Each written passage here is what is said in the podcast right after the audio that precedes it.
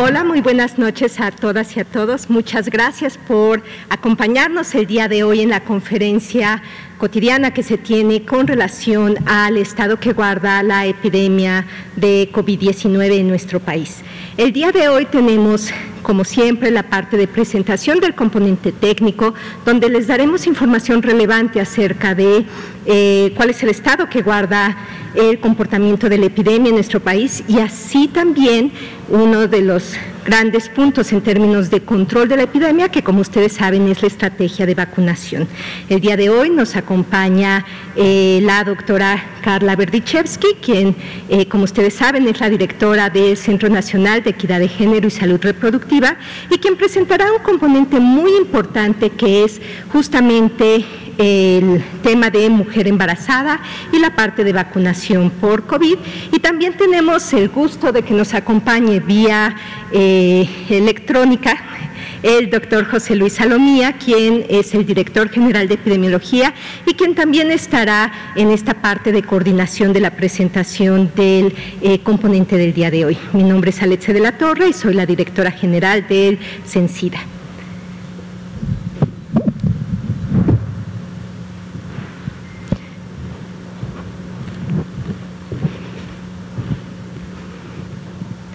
Y bueno, si me pasan eh, estas diapositivas que ustedes ya tanto en eh, casa las reconocen, que es justamente cómo se han comportado la curva epidémica en nuestro país. Y como pueden ver, continúa esta parte descendiente de las curvas, tanto de eh, los casos que se están presentando como la parte espejo, que siempre sabemos tiene cierto retraso en términos de el número de personas recuperadas. Pero la buena noticia es que la misma tendencia en términos de control de la epidemia a nivel nacional eh, continúa. Recordemos y el mensaje claro es hacer caso de la información que se les da en cada una de las entidades federativas para que puedan seguir las recomendaciones locales que siempre son extraordinariamente importantes. Si me pasa la siguiente, por favor. Otro de los elementos, y como ustedes pueden ver, al tener una disminución de la carga de la enfermedad, lo esperable es también una disminución del número de personas que desarrollan una enfermedad grave y por lo tanto requieren hospitalización, así como aquellas personas que desarrollan eh, necesitan eh, un apoyo ventilatorio y que requieren una cama en unidades de terapia intensiva. Entonces tenemos eh, una reducción de justamente un 83% de la ocupación eh, nacional versus el máximo que se tenía al día de hoy. Entonces, estas son también extraordinarias noticias. Sin embargo, es importante que en casa recuerden que se continúa con una pandemia a nivel internacional y por lo tanto las medidas de protección, de prevención y control de infecciones deben de continuar día a día en nuestras actividades. Si me pasa la siguiente, por favor. Esto es el otro punto que siempre es grato presentar y es justamente los avances de la Estrategia Nacional de Vacunación. Recordemos que se presenta el avance diario en dosis y eh, se tienen reportadas eh, para el día 10 de mayo en el corte que generalmente se tiene de manera cotidiana 58.572 dosis. Y entonces pueden ver ustedes cómo se ha tenido esta tendencia hacia el incremento del número de dosis aplicadas. Recordemos que cada una de estas personas que está siendo vacunada, lo que está representando también es una protección para la persona y para la comunidad. Nuevamente el mensaje es, recordemos que las vacunas son sumamente seguras, que la estrategia está diseñada para ir generando un incremento de las personas en riesgo y por lo tanto su protección tanto para la persona como para la comunidad. Si me pasa la siguiente, por favor. Y al final tenemos el total de dosis aplicadas que superan ya los 21 millones eh, desde que se inició justamente toda esta parte de la Estrategia Nacional de Vacunación desde diciembre del año pasado. Entonces, son avances, son avances muy positivos. Recordemos que cada vez se va acelerando, como pueden ver en esta gráfica, claramente el número y la velocidad con la que se van aplicando estas dosis. Si me pasa la siguiente, por favor. También tenemos los diferentes grupos que se han dado eh, dadas las recomendaciones del grupo de expertos en términos de los lineamientos de la política de vacunación nacional y como ustedes saben, la primera fase fue justamente enfocarse en personal de salud, para lo cual se tiene ya más de un millón de personas vacunadas. Después tenemos también una parte muy importante que permitirá a las niñas, niños eh, de nuestro país regresar a un proceso de educación que, les permita eh, su bienestar global y tenemos para personal educativo ya más de un millón trescientas mil personas vacunadas y un grupo extraordinariamente importante, las personas con 60 años o más de edad, que evidentemente lo que hablamos es de un grupo que tenía un alto riesgo de complicaciones y que en todos eh, los lineamientos, tanto nacionales como internacionales, es un grupo prioritario. Y de esto se tienen más de 10 millones de personas que eh, lograron ser vacunadas dentro de este estrato de edad y después eh, ya el avance que se tiene en el siguiente grupo con un riesgo significativo que son personas entre 50 y 59 años. Recordemos que estamos ante una estrategia de vacunación universal y que por lo tanto toda esta parte va dirigida a los eh, grupos de alto riesgo, a la población que sabemos que tiene una mayor probabilidad de tener infecciones graves. Y por lo tanto tenemos em, más de 14 millones de personas eh, vacunadas reportadas al 10 de mayo. Esto es una cifra también muy significativa, importante y que permite entonces dar justamente el siguiente paso que es la protección a través de las estrategias de vacunación. Recordemos y como se ha dicho eh, desde el inicio de la estrategia de vacunación, esto no significa que nos relajemos, no significa que no sigamos las indicaciones de un uso correcto de cubrebocas que nos cubra la nariz y, y la boca hasta la barbilla, el hacer higiene de manos, el tener una sana distancia, el poder tener una adecuada limpieza, desinfección de las superficies, el mantener los lugares con una adecuada iluminación y ventilación, porque son esas estrategias que van a ayudar a seguir controlando la epidemia, como lo han podido constatar en las gráficas presentadas. Si me pasa la siguiente, por favor. Y bueno, también extraordinarias noticias el día de hoy, 11 de mayo, arribo de vacuna eh, Pfizer BioNTech con más, eh, con 585 mil dosis, entonces también son dosis que se van a seguir aplicando y recordemos cada vez que hay nuevas eh, vacunas que llegan a nuestro país, inmediatamente se tiene justamente esta estrategia a través de la estrategia Correcaminos para asegurar el uso adecuado de cada una de estas dosis. Si me pasa la siguiente, por favor y también la liberación de eh, vacuna Cancino con 206.780 dosis, lo cual también es una noticia extraordinariamente importante y como pueden ver se van sumando dosis y dosis y esto recordemos que se distribuye a nivel nacional y permite tener un avance en todas las entidades federativas. Si me pasa la siguiente, por favor. Hasta ahorita tenemos eh, un total de dosis recibidas desde el 23 de diciembre del 2020 de eh, más de 27 eh, millones a nivel nacional. Y pueden ver la distribución de acuerdo a los diferentes tipos de vacuna. Y evidentemente esto lo que nos habla es que gracias a la Estrategia Nacional de Vacunación, al tener esta cantidad de dosis, pues evidentemente, y como lo han podido constatar, se irán incrementando el número de personas que se van beneficiando a través de esta estrategia nacional. Si me pasa la siguiente, por favor.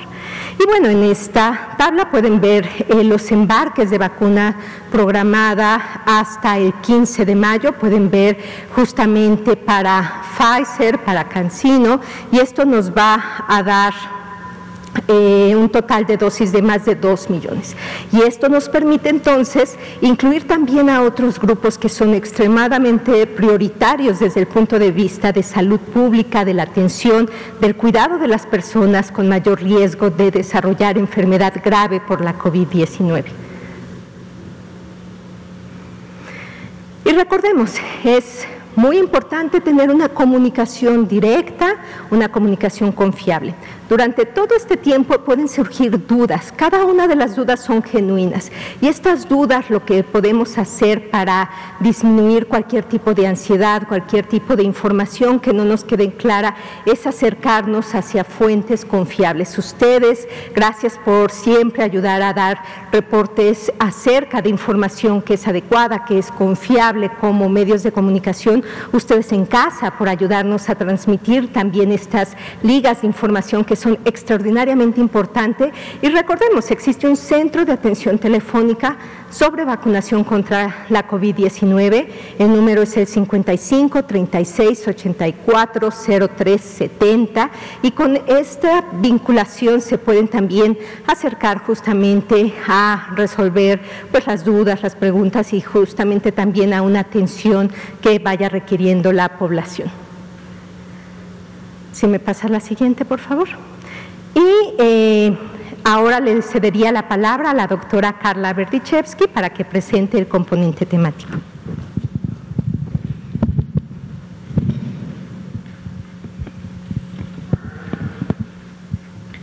Muchas gracias, buenas noches a todos y todas. Eh, un saludo a quienes nos escuchan desde su casa, a quienes nos escuchan desde los servicios de salud en las secretarías de salud estatales para quienes hemos dirigido una parte del mensaje de este componente y también un agradecimiento a los medios de comunicación que nos acompañan aquí en la sala porque el mensaje que tenemos que transmitir esta noche es eh, sumamente importante.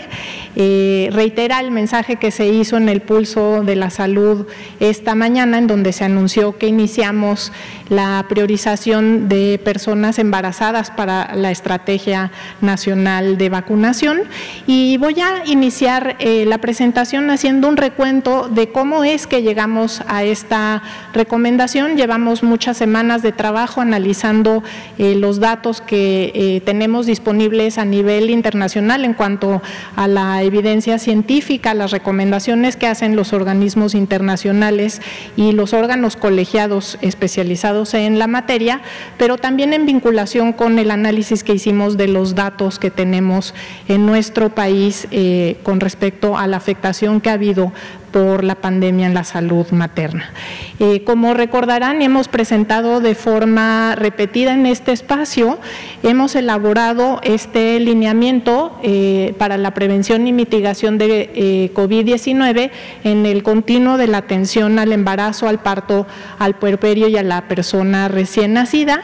Este fue emitido en abril del año pasado y ha pasado por varias revisiones en este proceso de generación de evidencia científica y de las propias eh, recomendaciones que se han emitido a nivel internacional.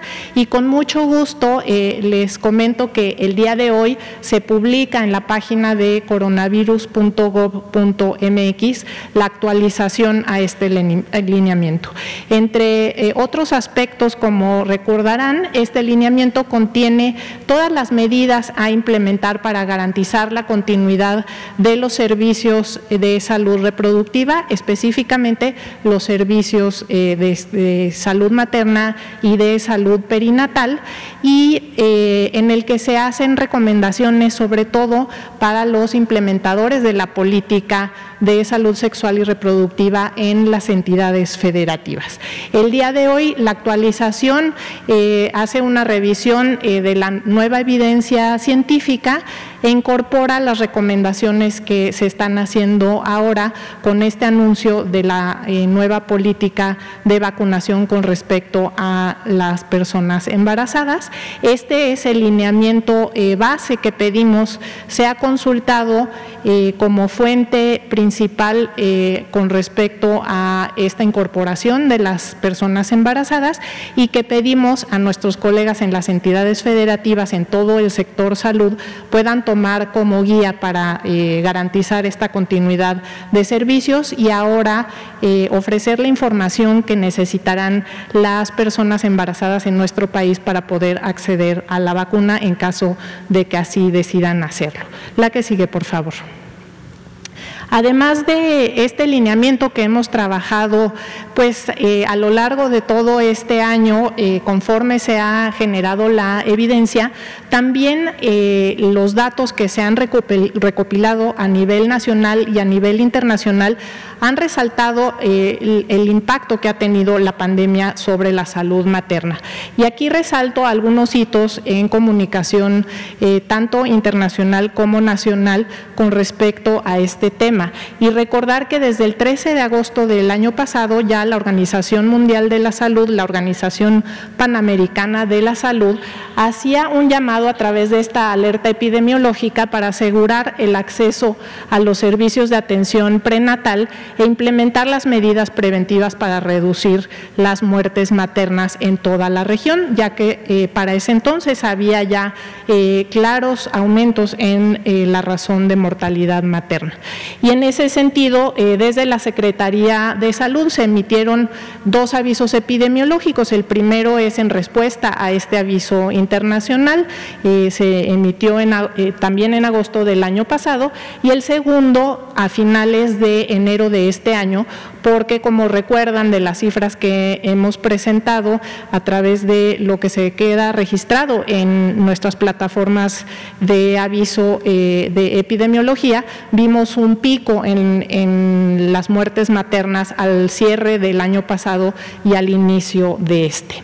Y así, eh, en esta lógica, es que eh, también algunos países, aquí resalto eh, una selección de ellos a partir de este año, es que han incorporado a sus políticas nacionales de vacunación la priorización de las personas embarazadas. Y aquí resalto la reciente incorporación de un país que tiene características epidemiológicas similares a las de el nuestro, un, comportamiento eh, en razón de muerte materna similar al nuestro y que es eh, Brasil, que recientemente hizo la incorporación de eh, las personas embarazadas a su política nacional de vacunación. La que sigue, por favor.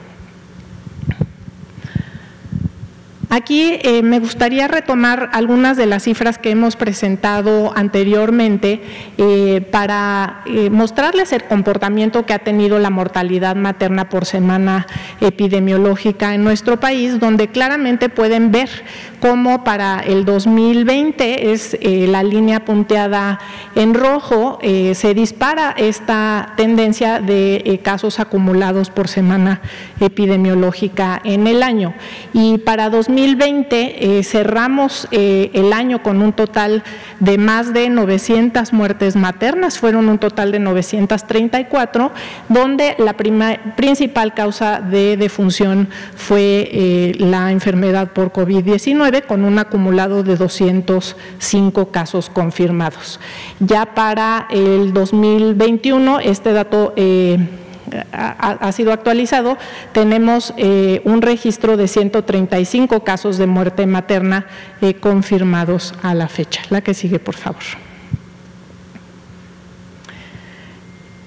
Aquí podemos ver eh, la importancia que tiene eh, la razón de mortalidad materna como un indicador de desarrollo a nivel internacional. Este es un indicador que se vigila a través de los eh, objetivos de desarrollo sostenible actualmente y en su momento era una meta para los objetivos de desarrollo del milenio.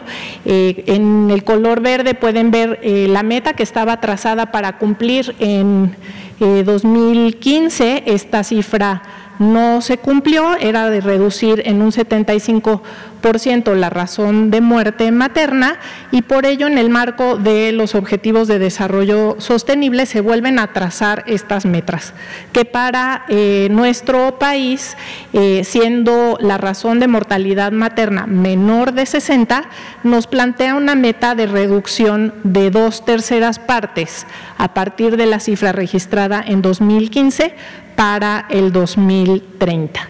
Aquí eh, pueden ver cómo la tendencia de la razón de muerte materna iba a la baja, pero el año pasado, eh, justamente por el efecto de la pandemia, se disparan estas cifras. Estos eh, son datos preliminares eh, todavía, sin embargo, la tendencia estará por confirmarse una vez se confirme la cifra final y nos plantea entonces un reto más alto para llegar a esta meta, que es un indicador internacional para el cual tenemos que trabajar desde el sector salud pero eh, desde otros sectores del desarrollo, siendo que este es un indicador eh, de eh, desarrollo social y de acceso a la salud. La que sigue, por favor. En combinación con estas cifras es que eh, mencionaba un trabajo que se hizo en el marco del grupo técnico de asesor en el grupo técnico asesor en vacunación, del cual se formó un subgrupo específico para revisar toda esta tendencia que ya veníamos eh, identificando en cuanto a muertes maternas eh, por COVID registradas en nuestro país, en contraste con lo que se veía ya a nivel internacional, la evidencia científica generada y esto que ya estaba sucediendo en algunos países en cuanto a la incorporación de las personas embarazadas a las políticas nacionales de vacunación. Se hizo un análisis eh, de datos epidemiológicos, son muchas cifras que, se analizaron, pero aquí resalto una que es bastante impactante porque al comparar eh, el grupo de mujeres de 20 a 49 años, cuando eh, se hace eh, el análisis entre aquellas que estaban infectadas por eh, SARS-CoV-2, las mujeres embarazadas tuvieron un riesgo de muerte de tres a cuatro veces mayor en comparación con aquellas que no estaban embarazadas. Así, eh, entre los diferentes análisis se identificaron que el riesgo de complicaciones y de muerte aumenta significativamente con la edad de la mujer embarazada, va aumentando progresivamente y de forma eh, bastante impactante conforme se analizan eh, los grupos etarios por quinquenio.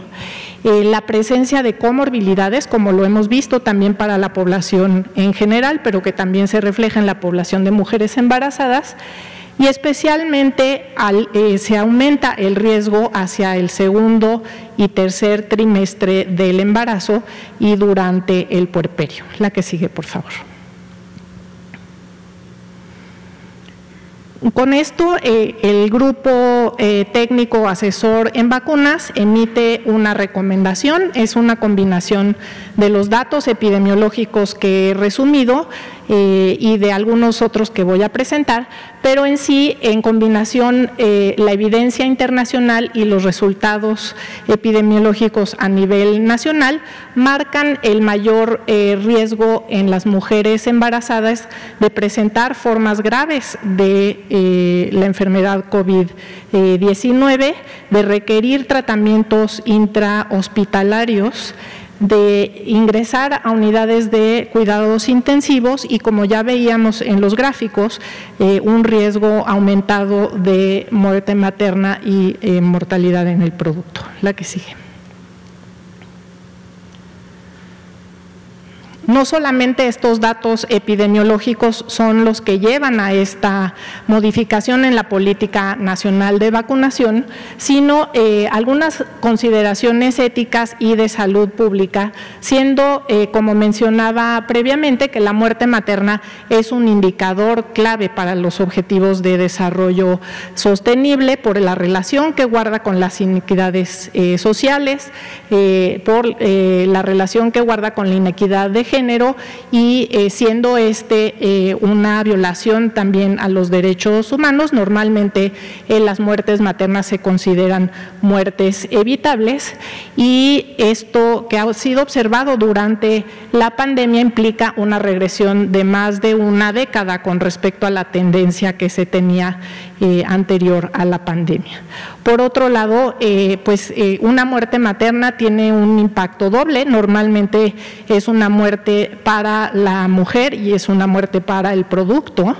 Y finalmente eh, tiene un profundo impacto mm, de manera emocional, de manera social y de manera económica para las familias, para los eh, hijos de estas madres que mueren y que sobreviven y en general para la sociedad. La que sigue. Por ello es que eh, el día de hoy se anuncia esta actualización a la política nacional de vacunación y hoy eh, anunciamos a todas las mujeres eh, que están embarazadas y que tienen 18 años de edad o más y que cursan con un embarazo de nueve semanas o más que tienen derecho a acceder a la vacuna contra COVID-19. Eh, las mujeres que cumplen con estas condiciones podrán acceder eh, a cualquiera de las vacunas COVID que están disponibles en el país. La que sigue, por favor. Ahora, ¿qué hay que hacer si eh, cumples con estas condiciones y estás embarazada? Pues la primera recomendación es acceder a este sitio vacuna COVID .gov.mx porque hay eh, toda esta información disponible para que sea consultada por eh, la persona embarazada. Están las recomendaciones sobre los cuidados que hay que seguir una vez ha habido, eh, una vez siendo vacunada, están los cuidados que hay que mantener eh, siempre eh, vigilando las señales de alarma durante el embarazo y las recomendaciones específicas de dar aviso a las personas que llevan el control prenatal de que han sido vacunadas para poder dar un seguimiento. este espacio en, en, la página nos lleva a el registro que como saben es a través de mi vacuna eh, .salud.gov.mx, donde se hacen una serie de preguntas para el registro y donde eh, tú que estás embarazada pondrías eh, la opción si estoy embarazada y cuántas semanas de embarazo tienes para lograr identificar aquellas que tienen más de nueve semanas como un primer filtro. la convocatoria se hará a través de los municipios, estará vinculada al ejercicio de vacunación para personas de 50 años o más, eh, que es eh, la estrategia que ya estaba en curso. Y eh, como mencionaba antes, es importante asegurarse de avisar al personal de salud cuando vayas a la consulta prenatal para que se registre en el expediente que has eh, tenido tu primera dosis de vacuna y eventualmente eh, si es una, un esquema que requiere de una segunda dosis, pues también dar aviso de que eh, esta ha sido aplicada. La que sigue, por favor. al igual que para toda la población, si se presenta en una persona embarazada eh, cualquier síntoma durante los primeros 30 días después de la vacunación, hay que registrarlo en esta misma página, vacunacovid.gov.mx, o llamar a esta línea telefónica 800-0044-800 y obviamente eh, también recordar a las mujeres embarazadas que tenemos esta eh, línea de orientación para eh, datos de alarma en el embarazo es la línea materna, el teléfono 862 83762. Muchas gracias. Muchísimas gracias, doctora Carla. Y bueno, tenemos tiempo suficiente para pasar a las preguntas, entonces eh, empezaríamos eh, con usted, con usted, con usted y así nos vamos siguiendo, por favor. ¿Qué tal? Muy buenas noches. Juan Hernández de Diario Basta, del, Grupo Cantón. Eh, nada más serían nada más unos datos que requeriríamos para esta nota.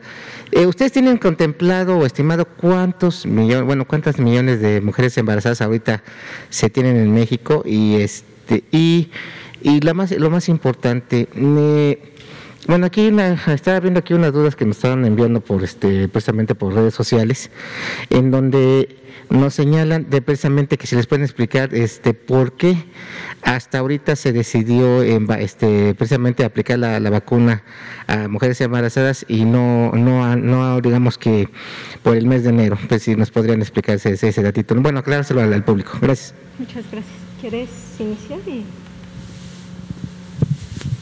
Claro que sí, muchas gracias. Eh, se tienen estimaciones del número de, embarazos y de nacimientos en el país que se basan en los datos que genera eh, CONAPO. Estamos partiendo de una estimación de 2.3 millones para este año se han hecho los cálculos, obviamente no estamos iniciando la vacunación al inicio del año y entonces eh, se han hecho las estimaciones eh, conociendo también el desagregado por entidad federativa de cuántas personas embarazadas potencialmente habría por entidad. Eh, con respecto a el por qué hasta ahora, pues en realidad eh, creo que ha sido explicativo eh, la presentación en donde eh, primero que nada había que esperar a que hubiese una vacuna disponible y em, como quizá ustedes saben, eh, los procesos de, análisis eh, fase 3 de las vacunas no incluyeron a las personas embarazadas.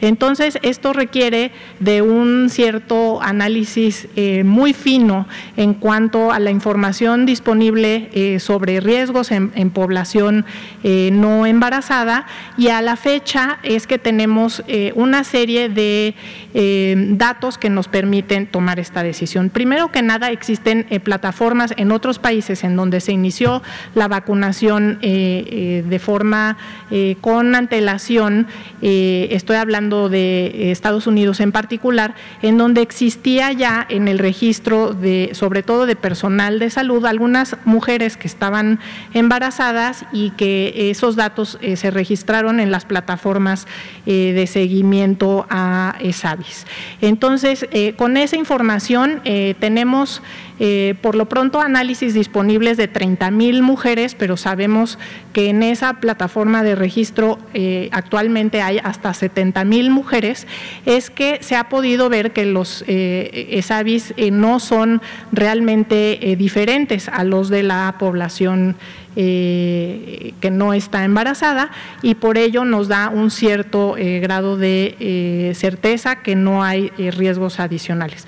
Por otro lado, el modelaje que se ha hecho en modelos animales del tipo de vacunas, en donde se sabe hasta ahora que no hay efectos teratogénicos de la vacuna, que es una de las posibles preocupaciones que tendría una persona embarazada, y finalmente en un análisis de riesgo-beneficio, tomando el principio de beneficencia, eh, conociendo que eh, tenemos por un lado este riesgo de muerte materna, con lo que representa eh, socialmente y personalmente para esta población, contra los posibles beneficios. Y es por eso que haciendo este recorrido tanto histórico del momento desde cuando se tienen disponibles las vacunas y también la generación de la evidencia científica y las recomendaciones internacionales es que se toma esta decisión. Podemos decir además que eh, somos eh, de los primeros países en tomar esta decisión.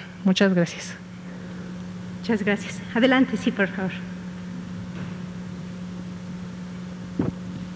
Gracias, buenas tardes, Marco Antonio Olvera. Para la doctora de la Torre, eh, directora de Sencida, en México, según reportes eh, de la Secretaría de Salud, hay 200 mil personas contaminadas de VIH.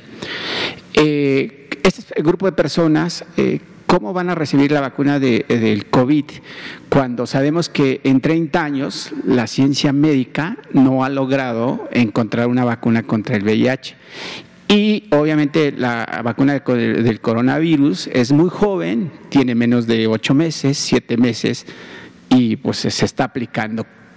¿Cuáles serían los daños colaterales que tendrían estos grupos vulnerables de hombres y mujeres y niños incluso que están contaminados con VIH y van a recibir la vacuna contra el COVID-19? Esa es la primera pregunta y después vamos con la doctora Feldman. Claro. Eh, muchas gracias por eh, su pregunta. Creo que resalta varios elementos muy importantes. El primero es todas las personas que viven con VIH, y esto es algo extraordinariamente importante, una vez que están en tratamiento antirretroviral, recordemos que tienen una calidad de vida muy similar a las personas que no viven con VIH. Esto es el primer mensaje. Quiere decir que todas las personas Recordemos, tenemos que hacernos nuestra prueba para poder tener un diagnóstico temprano, el poder en caso de que la persona se confirme que vive con VIH, iniciar este tratamiento.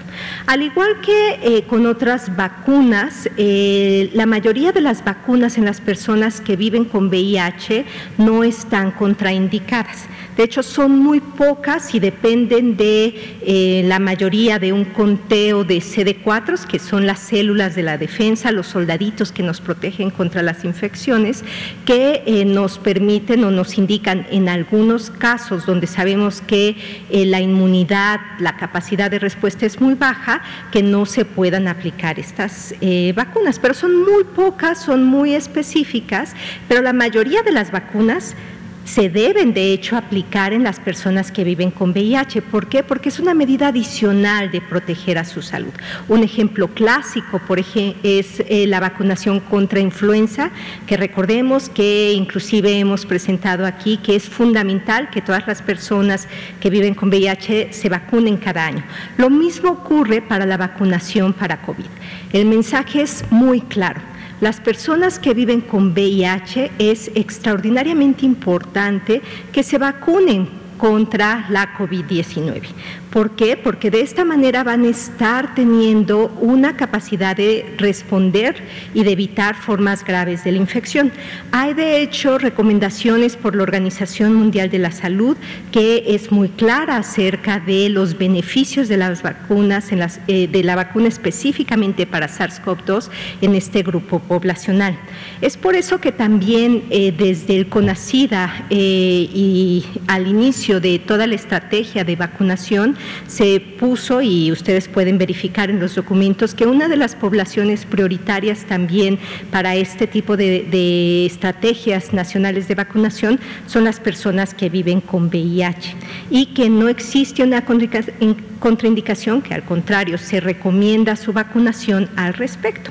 Por otro lado, también tenemos eh, pues, eh, avances científicos y ya en alguna otra eh, oportunidad hablaremos específicamente de los avances que se han tenido respecto a la vacuna de VIH y también pues, el extraordinario papel que algunos centros e investigadores nacionales están jugando parte de las estrategias eh, para generar la información acerca de esta vacuna. Entonces, el mensaje claro y fuerte, toda persona que vive con VIH, por favor, vacúnese contra la COVID-19, es una vacuna segura y les va a proteger contra formas graves de COVID y forma parte de la Estrategia Nacional de Vacunación.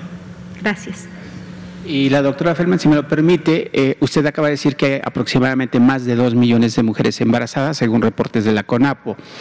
Eh, indicaciones médicas eh, señalan que las mujeres en, estado de gestación no pueden ingestar medicinas o aplicársele ningún medicamento por indicaciones médicas.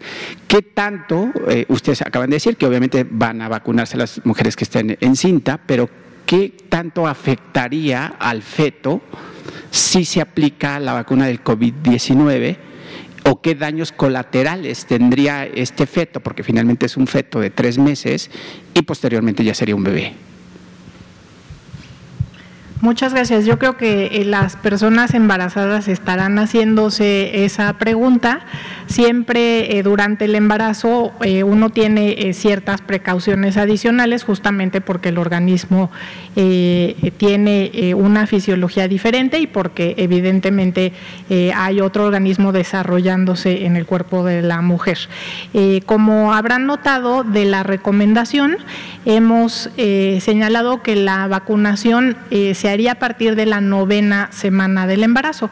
Esto nos da un rango de, seguridad adicional.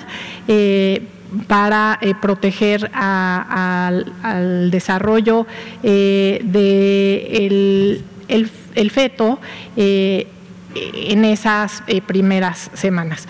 Eh, vale también aquí eh, mencionar que no se ha demostrado ningún efecto adverso de las vacunas que están existentes, esto como lo decía en los propios ensayos en modelos animales y además a la par es posible que eh, el, bebé tenga una inmunización a través eh, de la propia inmunización de la madre. Incluso eh, hay países que han abierto esta recomendación desde el inicio del embarazo. Nosotros hemos sido pues un poquito más conservadores en la recomendación, considerando esta posibilidad que no se ha confirmado, pero sí porque todavía está por generarse esta evidencia científica, pero la recomendación la hacemos basada en un grupo multidisciplinario, la recomendación de un grupo multidisciplinario que incluye a expertos en la materia, incluso a eh, bioeticistas que eh, han considerado que el beneficio es eh, mayor que el riesgo y que por ende es esta recomendación que se ha, que se ha implementado. Muchas gracias. Muchas gracias. Adelante. Eh, Sergio Noble, buenas noches, de Pulso Saludable. Eh, la primera pregunta es para la doctora de la Torre. Eh, doctora, hemos recibido notificaciones de varios grupos de adultos mayores de Ayahualco, Veracruz y Guamantla, Tlaxcala, que no han recibido ninguna dosis de las vacunas para los mayores de 60 años. ¿Esto a qué se debe y cuándo podrían llegar las vacunas? Ya que la Secretaría de Salud Local menciona que es el gobierno federal el que no ha hecho llegar las vacunas. Perfecto, y aquí seguramente José Luis eh, nos puede ayudar. Estamos los tres alineados. Con mucho gusto. Muy buenas noches a todas y todos. Eh, gracias también por la oportunidad de estar participando en esta conferencia. Eh, efectivamente, tendríamos que realizar y llevar a cabo una revisión puntual con la entidad federativa. Agradecemos, de hecho, la, la notificación y la puntualidad con que se está haciendo la observación, porque el la logística eh, Correcaminos, como sabemos, pues incluye a las 32 entidades federativas e incluye a todos los municipios en la República Mexicana para efectos de la vacunación. Si hay eh, algún municipio en donde sus pobladores eh, que ya les toca la vacuna, es decir, que ya están dentro de los grupos identificados para la misma, por algún motivo no ha recibido la vacuna o no ha tenido acceso o no se había enterado que en su municipio hubieran instalado algún punto, algún puesto de vacunación, es importante saberlo para eh, llevar obviamente a la coordinación este, tanto Correcaminos estatal como a el nivel federal que está supervisando la realización de la operación, este, se revise rápidamente y se vea cuáles pudieran haber sido eh, las causas, ¿no? Y si hay alguna eh, causa que en su momento se identifique, de seguro rápidamente se solucionará y se activará el punto de vacunación que corresponda para efectos del, municipio. Recordemos, la vacuna es, es, universal, es gratuita y debe de llegar a todos los rincones de la República Mexicana. Entonces, gracias por la información, la vamos a verificar rápidamente para que de ser este, correcta se solucione inmediatamente. Eh, una pregunta. desde que se dio a conocer en la mañana de que las mujeres embarazadas ya podrían vacunarse contra el COVID-19, algunos médicos se han pronunciado al respecto, mencionando que esta decisión es todavía prematura, ya que hay eh, estudios que existen que solo se basan en las de ARN mensajero. Tal es el caso de Pfizer. Em, entonces, me gustaría saber cuál es su opinión y si todas las mujeres embarazadas se podrían vacunar independientemente de la vacuna. Sí, por supuesto. Eh, hay eh, estudios eh, más o menos robustos de acuerdo al tipo de vacuna que ha estado disponible en otros países y del cual, de las cuales se han generado diferentes niveles de evidencia científica. Sin embargo, no estoy expresando una opinión propia, es la recomendación de este grupo colegiado de expertos eh, con la cual estamos basando esta eh, modificación a la política de vacunación.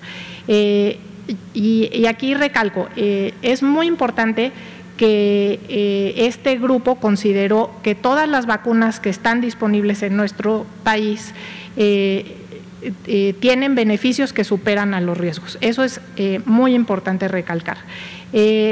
Es cierto que de acuerdo a los ensayos y a la información que está disponible, se prefiere algún tipo de vacuna por las características que, éstas tienen, pero en general la recomendación genérica para nuestro país es que, eh, dado que no hay efectos adversos importantes que hayan sido eh, documentados en estas plataformas de seguimiento, eh, que la seguridad está comprobada en cuanto a la aplicación de, de otras vacunas de virus inactivados y no representan un riesgo, es que entran este tipo de vacunas también, y el riesgo de eventos muy raros que han sido notificados especialmente en mujeres eh, jóvenes y que se han asociado también algún eh, tipo de vacunas, eh, parecen tener mecanismos independientes que no están vinculados a la condición de embarazo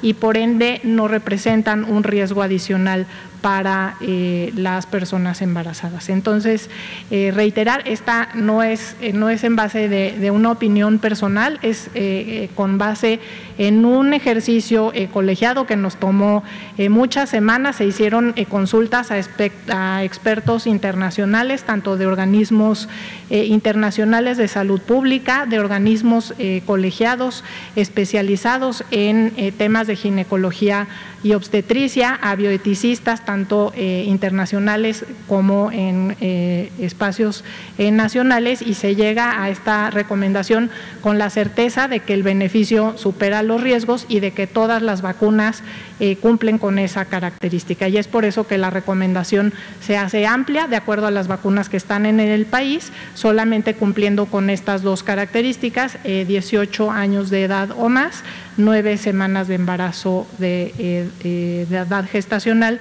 o más para la mujer que decida vacunarse, porque ciertamente eh, es una elección personal y como ya decía el doctor Alomía, las vacunas están disponibles para todas las mujeres embarazadas que decidan vacunarse de forma eh, gratuita y basada en eh, que ellas tengan esta información. Por ello es muy importante recordar que esta plataforma eh, vacunacovid.gov.mx es el espacio al que invitamos a las mujeres embarazadas a consultar esta información para que puedan tomar esta decisión eh, por ellas mismas. Muchas gracias. Muchas gracias, doctor.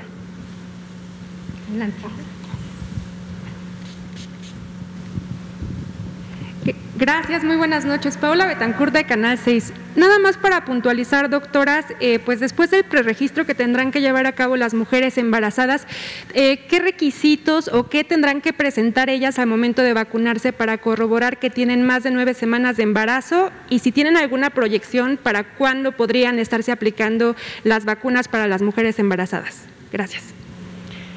Como se anunció esta mañana, el preregistro eh, inicia a partir de hoy. Entonces, eh, para ello hemos proyectado todavía una serie de procesos preparativos en las entidades federativas que incluyen eh, capacitaciones tanto a los equipos que hacen la vacunación como los equipos que operan las células de vacunación para que estén completamente listos y en su momento puedan definir cuándo es que las mujeres embarazadas ya pueden eh, acudir a los espacios de vacunación que sean designados. Eh, por ello, hemos previsto que eh, tomaría eh, unos cuatro días todavía en lo que ocurre el preregistro. Esa es una forma que tenemos nosotros también de cuantificar cómo distribuir las vacunas, aunque ya están disponibles y contempladas a nivel estatal, nos permite a nosotros hacer una logística más fina. Sin embargo, las entidades federativas tomarán esta decisión, se tomará conforme estén listos para ya implementarlo y por ello es que eh, decíamos que es importante que una vez estén preregistradas esperen el aviso que se les dará desde su municipio para acudir al sitio eh, que se les indique. Em, eh, perdón, había otra pregunta y... ¿qué tendrán, qué documentos ah. o qué requisitos deberán presentar las mujeres embarazadas? Sí, muchas gracias. No estamos pidiendo ningún requisito, eh, más que que se registren en eh, los espacios que ya mencionamos, en eh, mi vacuna. .gov.mx es la plataforma que se ha utilizado para el registro. Ahí se harán estas preguntas filtro y una vez estén registradas irán eh, a los sitios de vacunación. Ahí se les harán otra serie de preguntas eh, eh, para asegurarse que están cumpliendo con estas dos características y no tendrán que presentar nada más que su registro para ser vacunadas, igual como en el resto de la población, eventualmente si no han podido acceder al pre registro podrán ir eh, directamente a los eh, lugares de vacunación para recibir la vacuna. Y estas preguntas y este filtro serán suficientes para evitar que, por ejemplo, mujeres que no están embarazadas puedan registrarse y quizá eh, pues quizá mentir para poder ser vacunadas? Esperamos que sí sean suficientes y que el resto de la población eh, que no está embarazada eh, también sepa que esta priorización que se ha hecho es por el riesgo tan aumentado que hemos identificado en esta población y que quizá accediendo a la vacuna fuera de el orden que ha sido preestablecido estarían quizá quitándole la oportunidad a alguien que tiene este riesgo riesgo aumentado de acceder a la vacuna de forma eh, prioritaria, dado los riesgos que se han identificado en la población de personas embarazadas. Muchas gracias. Más o menos, ¿en qué se basarían estas preguntas o qué sería lo que les preguntarían? ¿No pedirían, por ejemplo, algún ultrasonido, alguna prueba para, para que puedan comprobar que están embarazadas? Como dije, no se está solicitando nada más que el preregistro y se hará un filtro en el, lugar de vacunación para corroborar eh, estos eh, requisitos que hemos dispuesto. Y aquí creo que es muy importante de nuevo hacer el llamado, tal cual lo comentaba la doctora Carla Berdichevsky, a pensar como una comunidad. Recordemos que el cuidar a las personas que tienen un mayor riesgo de desarrollar enfermedades graves depende no solamente de esa persona, pero del resto de nosotros. Evidentemente, siempre apelamos a eh, la civilidad, de cada una de las personas y por lo tanto nuevamente en este ejercicio de autonomía, en este ejercicio de libertad eh, de cada una de las personas, lo que no se desea es generar brechas, generar barreras que impida que aquellas mujeres que se encuentran embarazadas y que por lo tanto requieren el acceso a esta vacuna, pues no se vacunen por un problema administrativo. Entonces, el llamado a la población es muy claro desde el principio de la Estrategia Nacional de Vacunación ha sido, recordemos, esta es una estrategia nacional y cada uno de nosotros tenemos que esperar nuestro turno y tenemos que estar seguros que lo que se está haciendo es ir protegiendo a las personas más vulnerables de desarrollar enfermedades graves y nuevamente agradecemos el apoyo pues de cada una de las personas de las comunidades. Recordemos, las epidemias, las pandemias se controlan desde la comunidad. Quisiera eh, hacer otro comentario eh, con respecto a lo que menciona la doctora de la Torre.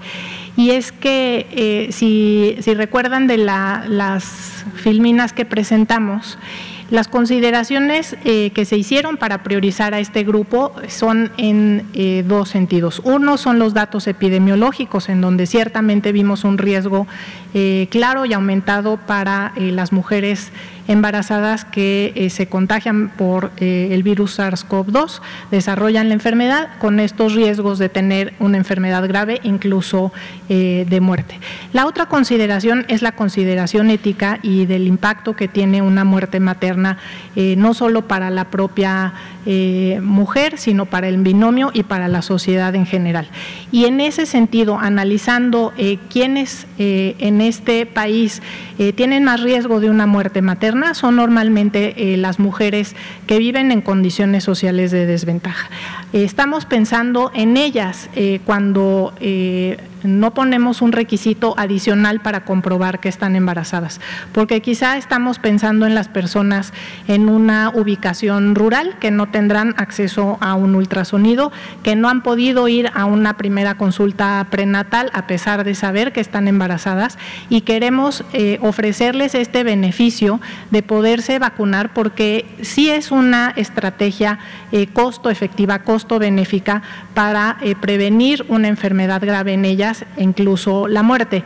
Entonces, es muy importante reconocer esto, reconocer este diferencial que tenemos en, en la sociedad mexicana y estar pensando en estas mujeres que dejarían de tener acceso a la vacuna si estamos solicitando una serie de requisitos que quizá no puedan cumplir. Eh, hay una oportunidad también en cuanto a la logística eh, de la vacunación. Sabemos que eh, se implementa la estrategia de forma escalonada, se va moviendo por los municipios y puede ser que si esas mujeres pierden la oportunidad de ser vacunadas cuando la vacunación está implementada en su municipio, transcurra el embarazo, entren a una fase del embarazo que ya está en el segundo o tercer trimestre sin haber tenido la oportunidad de vacunarse tempranamente para evitar este riesgo que va aumentando conforme progresa el embarazo. Entonces, eh, pues es un llamado a la, sociedad en general, a la honestidad eh, de todas y todos los mexicanos y eh, de, de, hacer este registro con base en esos principios para proteger sobre todo a estas mujeres que estarían más desprotegidas. Muchas gracias. Adelante, por favor. En ese sentido que acaba de mencionar la doctora, eh, ¿cómo será la estrategia para la población indígena, la población alejada? ¿Cómo se va a hacer la comunicación? Tal vez no tienen acceso a Internet, no tienen acceso a, al servicio médico. Eh, ¿Cómo va a ser esta comunicación para que se entreguen las personas y puedan acceder a la vacuna? Pues como se ha hecho hasta la fecha, eh, a través de de las brigadas Correcaminos es que existen diferentes estrategias comunitarias para eh, anunciar que eh, la vacunación se va a implementar en estos municipios eh, que, pueden tener condiciones de comunicación con, con, más retos y será igual para esta población que ahora hemos priorizado como personas embarazadas con diversas estrategias de acercamiento comunitario, pero también eh, incluso eh, están alertados eh, todos los prestadores de servicios de salud para igualmente reiterar este mensaje de que la vacuna está disponible y también incluso a través de aquellas personas embarazadas que están yendo a las consultas prenatales se comunique esta estrategia de ese modo también. Muchas gracias. Adelante.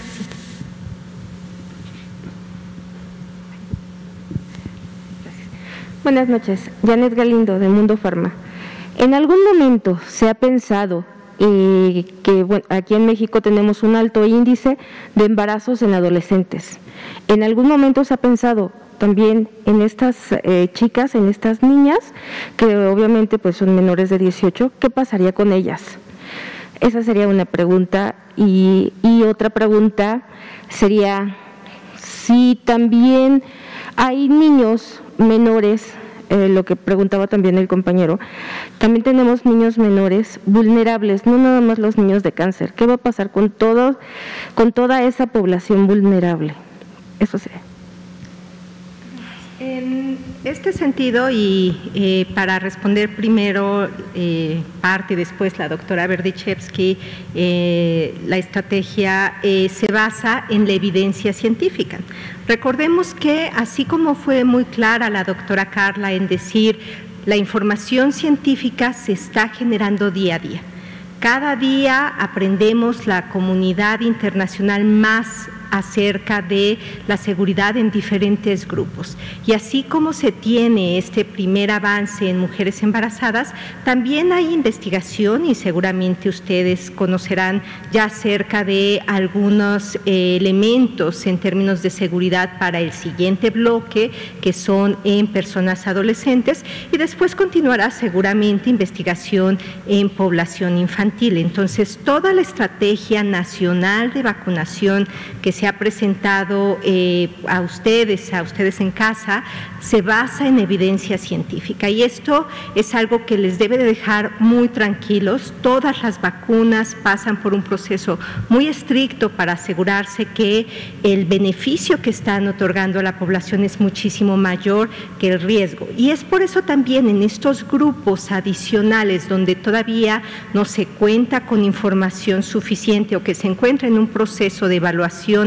para cuándo liberar estas estrategias, que es el llamado a, número uno, no olvidar nuestras estrategias de prevención y control básico de infecciones, uso correcto de cubrebocas. Es bien importante que los cubrebocas si son de tela, recuerden lavarlos todos los días. Está muy claro en la página de coronavirus cómo hacerlos. El hacer nuestra higiene de manos, revisar la concentración de alcohol gel, espacios ventilados, bien iluminados. Eso, a pesar de la vacunación, es forma de proteger a adolescentes, a niños y a todas las otras personas que estamos en espera de cuando nos toque nuestro turno en la vacunación.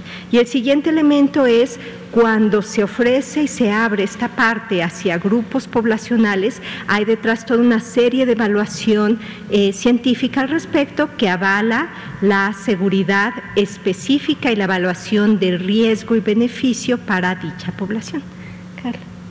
Muchas gracias. Pues eh, hemos aquí ya presentado eh, el tema de embarazo adolescente en otras conferencias. Es un problema que tenemos a nivel eh, nacional, no abundaremos en este.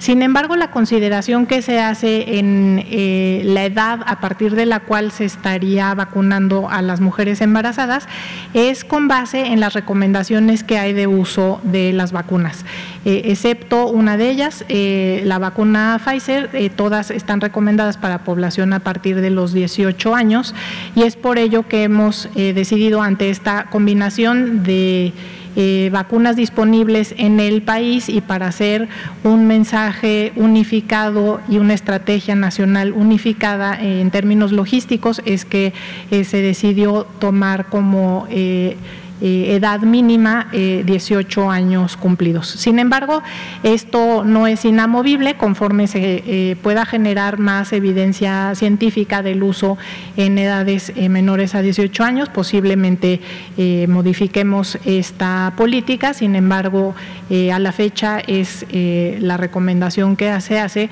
con base en la seguridad de, las vacunas, de la información y la evidencia científica disponible. Sin embargo, para la población adolescente embarazada es que eh, se prioriza su atención eh, obstétrica, no se deja vigilar eh, todo el riesgo adicional, sobre todo el social que tiene una adolescente que está embarazada y en caso de que estas adolescentes embarazadas tengan COVID, tendrán una atención muy focalizada para lograr prevenir las posibles complicaciones, pero tanto a ellas como a la población en general eh, siguen las recomendaciones eh, de higiene y sana distancia que ya mencionaba la doctora de la Torre. Muchas gracias. Pues nuevamente muchísimas gracias. Son las 8 de la noche con dos minutos. Les deseamos muy buena noche. Gracias.